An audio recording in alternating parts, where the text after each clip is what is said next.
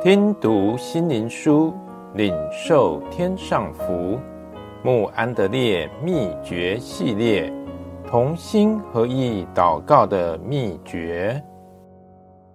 第二十八日，为圣灵的成全祷告。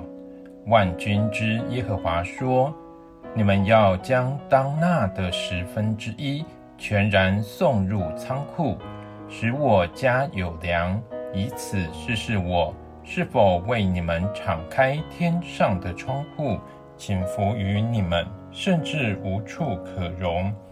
马拉基书三章十节，这是旧约的最后一个应许，显示上帝的恩典是何等丰厚。五旬节圣灵的降临，仅只是祝福的开端。上帝愿意把更多更大的恩典。赏赐给我们，只要我们大大的张口，要张口求，上帝等着要把最好的给我们。因为你们中间做父亲的，谁有儿子求饼，反给他石头呢？求鱼，反拿蛇当鱼给他呢？路加福音十一章十一节。上帝要我们被圣灵充满。让我们渴望这样的事，也向上帝求这样的大事。耶稣留给我们的大使命，向万民传福音，不仅是对门徒说的，也是对每一位弟兄姐妹说的。同样的，你要等候那从上面来的能力。这命令也是对众弟兄姐妹说的。你要等候父所应许的，你要受圣灵的气。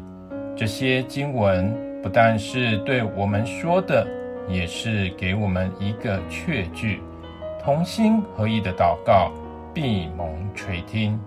让我们花时间思想整个福音的合场，以及所有教会的迫切需要吧。为什么福音不兴旺？为什么信徒冷淡退后，无法胜过黑暗的权势，也无法抗拒世界的诱惑？主要的原因就是缺乏上帝的同在与圣灵能力的庇护。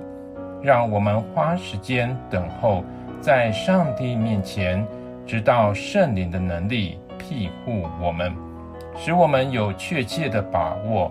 知道我们不是凭借己力征战，乃是靠着圣灵的大能与属灵界幽暗的势力对抗。我们还能想出其他更好的方法来替代圣灵的工作吗？断乎没有，因为救恩是属乎耶和华，唯有圣灵能做改变人心的工作，叫人悔改。归向主。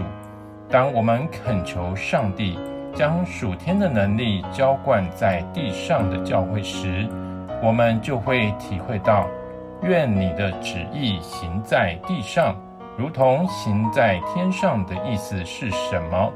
因为当上帝发现到地上有人愿意完全的顺服，且大有信心的为教会的弟兄姐妹，能被圣灵充满而祷告时，上帝就乐意请下一切福气，大大的赏赐给他在地上的众儿女们，让他们经历上帝的信实与大能。